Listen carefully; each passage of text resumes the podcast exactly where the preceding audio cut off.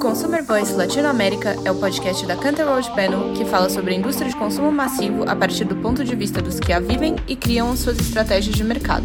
Os nossos convidados e especialistas contarão sobre suas vivências e compartilharão suas experiências para te inspirar. Bom dia a todos, é um prazer estar aqui com vocês no nosso podcast da Canter. Eu sou Ellen Vedman, Manager Director da World Panel Brasil. Hoje eu estou aqui com o Milton Souza, meu colega Managing Director da Canter Insights, e vamos bater um papo sobre o que está acontecendo no mercado e como que as marcas e o equity das marcas é, desenvolvem um papel e podem estar pensando no seu trabalho para o ano de 2023. Vou começar explicando para quem não conhece o que é a, World Panel Brasil. Vou pedir para o Milton depois que converse um pouco com vocês explicando o que a Insights faz. A World Panel é a divisão da Canter que mede o consumo que vai para dentro dos lares, o que, que as pessoas compram e com, o que elas consomem dentro do lar. Nós trabalhamos com painéis contínuos e no Brasil temos um painel de domiciliar de 11.300 lares e também temos outros painéis como consumo fora do lar e ocasiões que nos ajudam a entender como as pessoas estão usando as marcas dos nossos produtos no dia a dia. Milton, você quer contar um pouquinho para a gente o que, que é Insights, qual é a expertise de vocês e como que vocês contribuem para as nossas marcas? Vamos lá. Bom dia, todo mundo. Uh, a divisão de Insights dentro do, da Cantar é a parte do business que faz os estudos que conversam com os consumidores. Né? Então, assim, tudo que a gente mede tem a ver com percepções, com opiniões, com impressões que os consumidores têm sobre uma determinada categoria de produtos, sobre marcas, sobre comunicação, sobre mídia. Né? Então, entender muito essa questão mais comportamental do ponto de vista do consumidor falando enquanto consumidor, não necessariamente agindo, que eu acho que é o que a World Panel consegue medir de uma forma excepcional, mas a gente mede o que eles dizem a respeito. Muito bem, muito obrigada. Então, hoje nós vamos falar de um assunto que nos encanta, né, que eu, nós do, é, tanto Milton como eu temos muitos anos aí trabalhando com pesquisa de mercado, com marcas e consumo e comportamento e falar um pouco sobre marcas, aprofundar um pouco esse tema, é, acho que é um prazer e é algo que nós realmente é, vamos bater um papo aqui, espero que vocês possam aproveitar. Como o Milton falou, a World Panel é a expert no comportamento real, o que realmente ocorre na hora que a shopper chega é, no supermercado, no varejo, para escolher o produto que ela quer levar para dentro de casa e o que ela faz com aquele produto, como aquele produto é consumido dentro de casa. E a Insights traz as percepções, o que as pessoas dizem e pretendem fazer, e, e de uma certa forma a gente depois tenta conectar tudo isso conforme é, nós vamos conversando com os nossos clientes. Milton, só para dar um pouco de contexto, não só para você, mas para todo mundo, principalmente para quem está chegando aqui conosco hoje no podcast, a World Panel acabou de lançar o Brand Footprint 2023, que avalia a presença das marcas nos lares brasileiros em 2022. Quem cresceu, quem esteve mais presente ou menos presente. Isso não é volume nem valor, mas é um grande direcionador que, e é, eu acho que um objetivo máximo de uma, de uma marca estar presente nos lares, no nosso caso, nos lares brasileiros. É, vimos dois pilares que direcionam o crescimento das marcas durante o ano de 2022. O primeiro foi a gestão de preço, marcas que conseguiram repassar preço ou não, mas dentro de uma, de uma expectativa aceitável para o bolso e para a percepção do consumidor.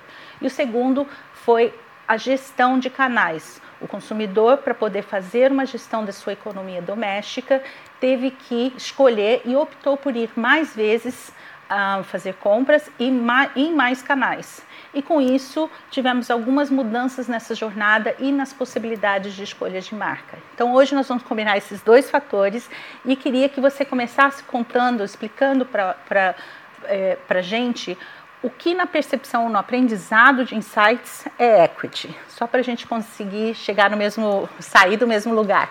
Ok. Eu diria que equity, num conceito mais amplo, é aquilo que gera uma predisposição de um consumidor a escolher ou não uma determinada marca. Né? Então, passa por toda a experiência, tudo aquilo que ele ouve falar da marca, tudo que a marca está se comunicando com ele, o que isso vai gerar de impressões que vão determinar se esse consumidor, quando ele pensa numa determinada de categoria de produto que ele está precisando, ele vai ter aí algumas predisposições que é construído dentro disso que a gente chama de equity.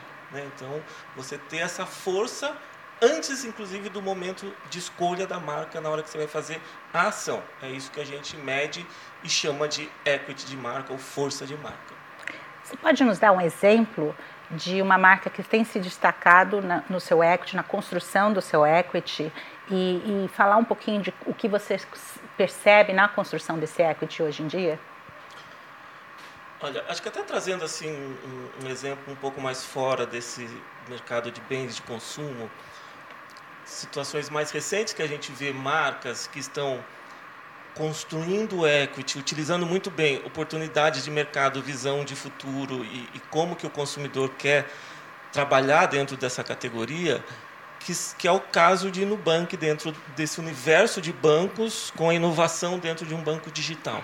Né? Então é uma marca que entrou para brigar com grandes players brasileiros e internacionais e ela vem ano após ano construindo essa força de marca através dessas diferenciais né, que o consumidor percebe e considera importante e que atende às necessidades dele.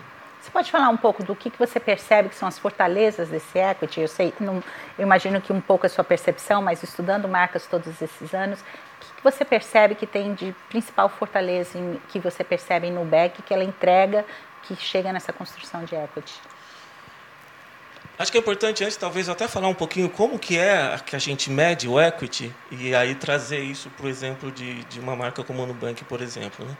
A, a, a, a, forma que a gente estruturou, e na verdade estruturou e validou, né, que é sempre importante também trazer essa questão de que não é porque a Cantor resolveu criar algumas métricas, é porque isso também é validado com vendas, principalmente, é olhar a marca sobre três dimensões. Né?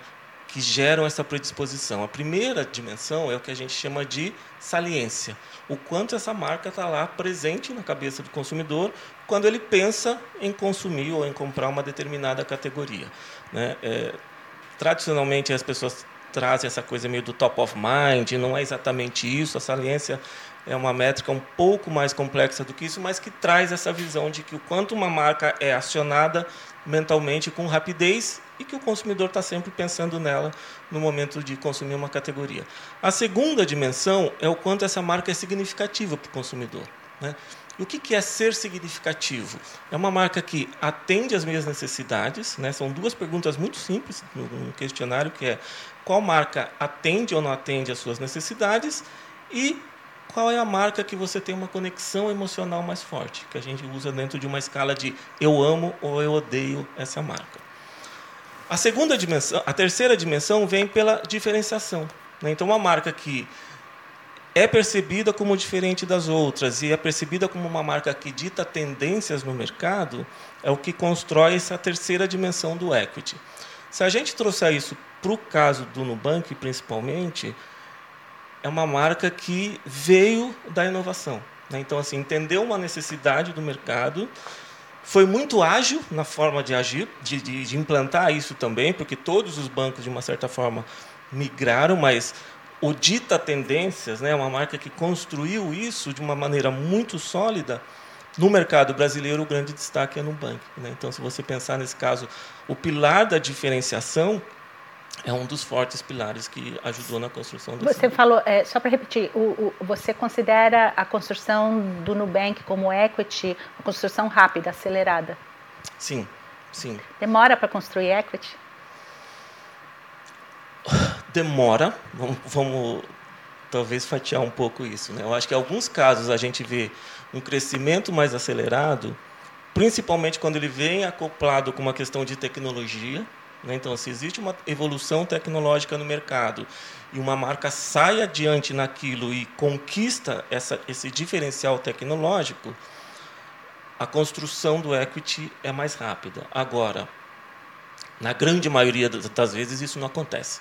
Então, assim, é um trabalho que exige muita consistência e persistência, eu diria. Né? Construir equity não é através de uma única ação, uma única campanha, um grande investimento de mídia que você constrói equity. Né?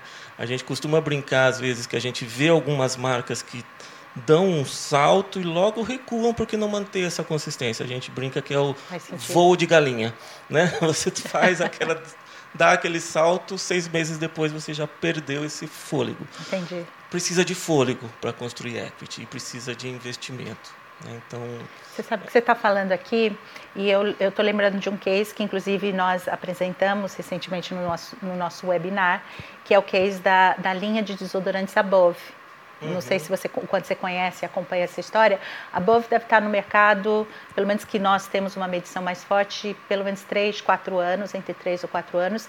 Esse ano foi um dos destaques de, de uma das marcas de consumo de massa que mais conquistou penetração ou conquistou novos lares. E, e, é uma marca que, se a gente pensa na entrada dela, primeiro é rápido, né? Você pensar, desodorantes no Brasil é um dos maiores mercados do mundo, uma, muito consolidado, com marcas muito fortes, muito reconhecidas. Entre essa marca, é, entra a Bove, né? Que é uma marca que entra é, se posicionando mais no, no economy level, né, na, naquele low tier, mas sem grandes ações, pelo menos inicialmente, que a gente tenha é, é, conhecimento da parte, como você falou, de investimento de campanha, mas ela vem se consolidando ano após ano e conforme ela evolui, né, seu crescimento, expansão geográfica, expansão eh, de é, consolidação do portfólio, é, no ano passado também a gente já começou a perceber a, a, parte de investimento na comunicação. Então ela começa a vir falar um pouco a que veio, o que, que ela quer ser, qual é o propósito dela como marca. Então é bem interessante isso que você falou, trazendo talvez um case que eu acho que o Nubank é um caso muito interessante que todo mundo aqui no Brasil, ou quase todos nós, conseguimos pensar uma marca inovadora, mas a Bove que entra no mercado muito consolidado de consumo de dia a dia e, e, e consegue entrar aí num, num, num meio que poucas marcas conseguiram. Né? E eu acho que fazer um é, interessante e eu acho que é uma marca interessante a gente acompanhar como que esse equity vai Sim, se consolidar. Sem dúvida. E, e brigando com gigantes, né? Não é, é brigando uma... com gigantes, né? Porque não é fácil brigar no mercado brasileiro de desodorantes. Exatamente. Nós vimos, né, ainda nessa linha um pouco, nós vimos uma, é, algo, nós vemos todo ano, né, algum, quando olhamos nosso ranking das 50 tops marcas mais presentes no Brasil, é comum a gente ver duas ou três marcas subirem e duas, três marcas caírem. Esse ano nós tivemos marcas como Piraquê, Visconti, Monange crescendo e nós tivemos a saída, eu não vou lembrar de todos, eu lembro que Dove foi uma marca que, se não foi o ano passado, mas já participou do nosso top 50, Lux também já participou do nosso top 50 e, e já tivemos inclusive é, Lacta, são marcas grandes e consolidadas. Uhum. É, mesmo não, né, quando você tem esse movimento de queda, como é que o equity contribui ou não né? O que isso significa? Isso significa que acabou o equity e, e, né, e não valeu a pena? Ou como é que funciona o equity por trás, mesmo quando você tem esses movimentos de descida, pensando num movimento de retomada? É, eu acho que a grande fortaleza de uma marca forte no sentido de equity é que a gente constantemente observa uma recuperação mais rápida em qualquer momento de crise. Né? Então, o fato de, em algum momento, talvez ela não está no seu melhor momento de share, de penetração ou de qualquer outro indicador, se ela está cuidando da marca, ela vai se recuperar mais rápido do que as outras. Então, nesse sentido, o, o, o, equity faz essa blindagem, vamos dizer assim. Né? Até porque equity não é uma métrica que oscila tão rapidamente. Tá. Né? Você demora para conquistar e você tem que fazer um esforço grande para se manter, mas no curto prazo talvez você não veja uma queda. Agora, se você abandona a estratégia de ativação e também abandona a estratégia de marketing, aí sim você vai ter mais risco, eu acho. Você falou é, na sua explicação de como se constrói o equity, você falou um pouco da saliência, né? Que e você até, uhum. eu lembro que você falou um pouco ah, é, o quanto eu estou lembrando dessa marca.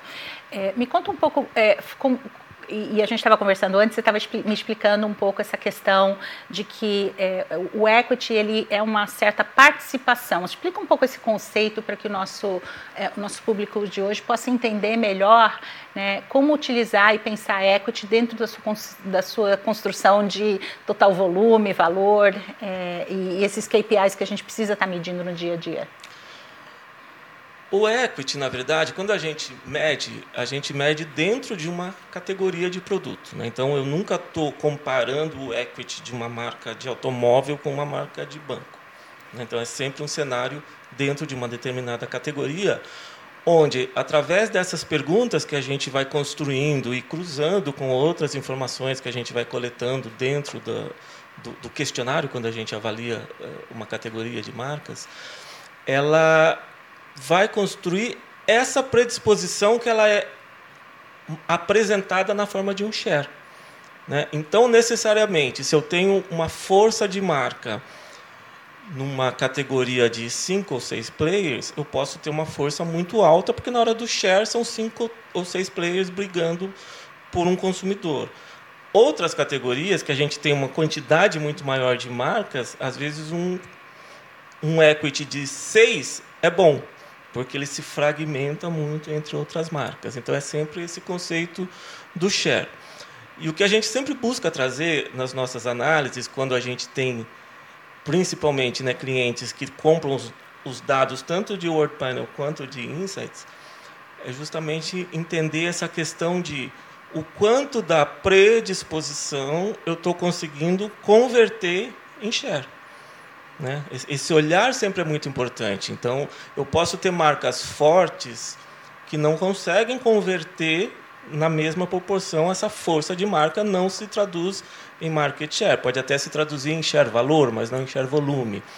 E eu tenho o contrário, eu tenho marcas que têm uma, um, um, share alto sem essa força. Então, assim, a gente consegue entender, inclusive, da onde está a maior dependência do, da marca para gerar esse share. Né? Uma marca que não tem um equity forte, que tem um market share alto, é porque ela está dependendo muito de fatores de ativação para gerar esse share.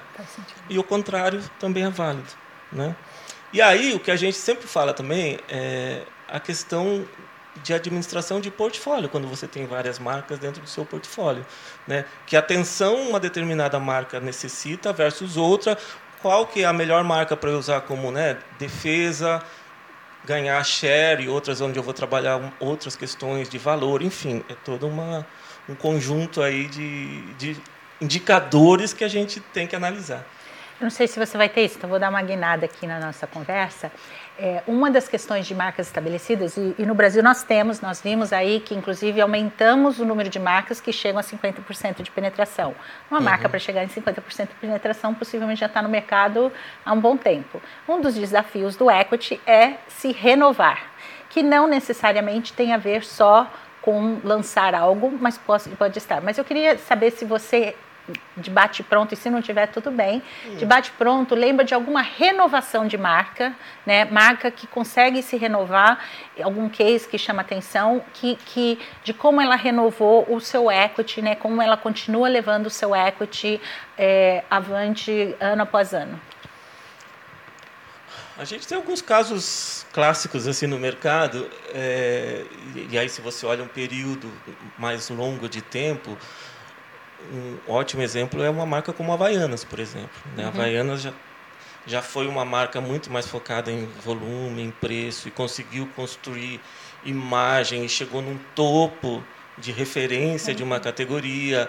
Agora está se transformando novamente, está atuando em outras categorias. Então, assim, ela vai se readaptando à medida que o mercado vai evoluindo. Então, eu acho que é uma marca que consegue entender o consumidor, entender necessidades e fazer essas movimentações para se recuperar quando vê que a coisa está perdendo um pouco. Eu né, gosto desse exemplo e eu, eu, no mínimo, ela consegue aprender, né? Porque parece fácil, quando a gente olha assim um case, a gente fala, ah, eles fizeram tudo e deu tudo certo. E a gente sabe por trás das cenas que não necessariamente é assim. É, assim como tudo, o equity é um pouco desse aprendizado, é, tem a ver com essas mobilizações que a gente tem que fazer e um olhar, né? Um olhar que se casa com esse. Eu gostei muito também desse, quando você fala desse equilíbrio, né? Da, da não é só comunicar, não é só. É, é como que eu me aproximo do, do, do, do meu consumidor, como eu que eu acho aqueles, as mudanças essenciais e como é que eu também executo. Exato. Né? E, e, quando a gente fala em comunicar também, no mundo de hoje, não quer só dizer é, é, GRPs ou TRPs, né, alguma coisa assim de mídia massiva. A gente vê que Você tem hoje infinitas formas de chegar a esse consumidor, né? E existe até um caso clássico no mundo também de uma marca que conseguiu construir equity sem fazer comunicação de massa, que é a Starbucks, por exemplo. Né? É através de uma consistência de posicionamento, de ponto de venda, de atmosfera e tudo isso a marca construiu sem fazer esforços na comunicação mais tradicional. Tradicional. Muito então. bom. Não sabia desse caso não. É, o ano de 2022, e eu acho que ainda no 2023, né, vamos, estamos começando a medir aí os resultados dos primeiros meses, mas o ano de 2022 foi muito fortemente marcado pela gestão de preços, pela necessidade de gestão de preços. Algumas marcas conseguir, tiveram que passar, algumas acertaram mais e, e conseguiram fazer uma boa gestão disso. É, qual é o risco né, de você, como é que é essa equação de valor equity gestão de preço e qual é o risco da, de você ter uma gestão de preço errada né, é, é, em relação ao seu equity? Como, não sei se faz sentido um pouco do faz. que eu... eu... Eu acho que assim, a, a grande... É, casos de sucesso que a gente vê de marcas que trabalham bem isso quando trabalha preço, não trabalha preço só no sentido de reduzir valor, trabalha no sentido de fazer com que o consumidor sinta que ele está fazendo uma escolha inteligente, entendeu? Que ele está tendo acesso a um premium mais acessível, não é simplesmente baixar preço. Né? Então, você combinar ações que você preserve essa boa imagem da sua marca. E aí, naquele momento que você está precisando gerar um fluxo maior de caixa e tudo mais, você aciona um gatilho como esse, você vai ter um resultado de curto prazo, né? porque é uma marca desejada, vamos dizer assim, uhum. mas que você não traz só a questão do apelo só do preço. Você traz combinado com outras coisas, alguns outros tipos de promoção, e existem diversas formas de, de, fazer isso, mas que você sinta aquela coisa de que eu estou oferecendo um algo a mais que não é só o preço para você estar tá me levando. Tá. E não fazer disso um constante, né? porque se, se você também não sabe a hora de parar, aí talvez você corra esse risco de arranhar o equity da marca. E, e, pulando para outro extremo, uma marca economy, né, que se posiciona num tier de preço, mais fortemente de preço, pode ter equity? Tem equity? Como funciona isso? Pode. É... Por exemplo, quando a gente lançou essa metodologia, e um dos pilares que a gente mede, que é essa saliência, né? o mercado tradicionalmente media esse awareness de marca através de um top of mind. Sim, quais são as marcas da categoria tal que você se lembra? E a gente entendeu que esse awareness ele tem que estar conectado com uma necessidade. O awareness pelo awareness ele não quer dizer muita coisa. E aí um exemplo bem interessante de falar sobre isso que é uma marca que ela construiu equity através de um desse awareness, dessa saliência vinculada a uma necessidade de preço foi o que aconteceu há, há muitos anos atrás, quando a EasyJet entrou no mercado de UK. Se você ia num estudo tradicional e perguntar qual é a companhia aérea que você se lembra, a British Airways é um top of mind gigantesco. Mas quando a gente pergunta quando você vai comprar uma passagem aérea, o que é mais importante para você? É o preço. E quando você pensa em preço, qual é a marca que vem à sua cabeça? É EasyJet. Então, essa saliência da EasyJet veio dentro de uma proposta de novo, a escolha inteligente. Né? Naquele momento, para fazer uma viagem do ponto A ao ponto B, dentro da Europa, que eu vou passar duas horas dentro de um avião, eu talvez não precise de uma British. Eu, a EasyJet vai atender muito bem a minha necessidade. Então, é importante reforçar isso, né, Milton, que marcas economy também, ou no tier de, que trabalham mais um tier de preço mais baixo, né, também devem ter um, um, cuidado de construção de equity, de investir na sua marca e no que ela, qual é o propósito e qual é a necessidade que ela vem. Exatamente. E que não necessariamente tem que estar conectado com preço. É. Né? E tem que garantir também que a experiência seja boa. Né? Eu acho que esse é um outro fator também, porque você ser muitas vezes experimentado uma primeira vez só por uma questão de preço e se a experiência não for boa também você não vai ter, não vai ter. repetição. Muito bom, muito bom. Milton, muito obrigada por receber esse tempo. Foi um Imagina. prazer estar aqui. A gente precisa voltar e fazer mais isso. Muito né? bom. É, eu quero a, agradecer a participação de todos que estão conosco hoje e convidá-los para assistir os nossos próximos podcasts é, que estaremos lançando em breve. Muito obrigada. Um bom dia a todos.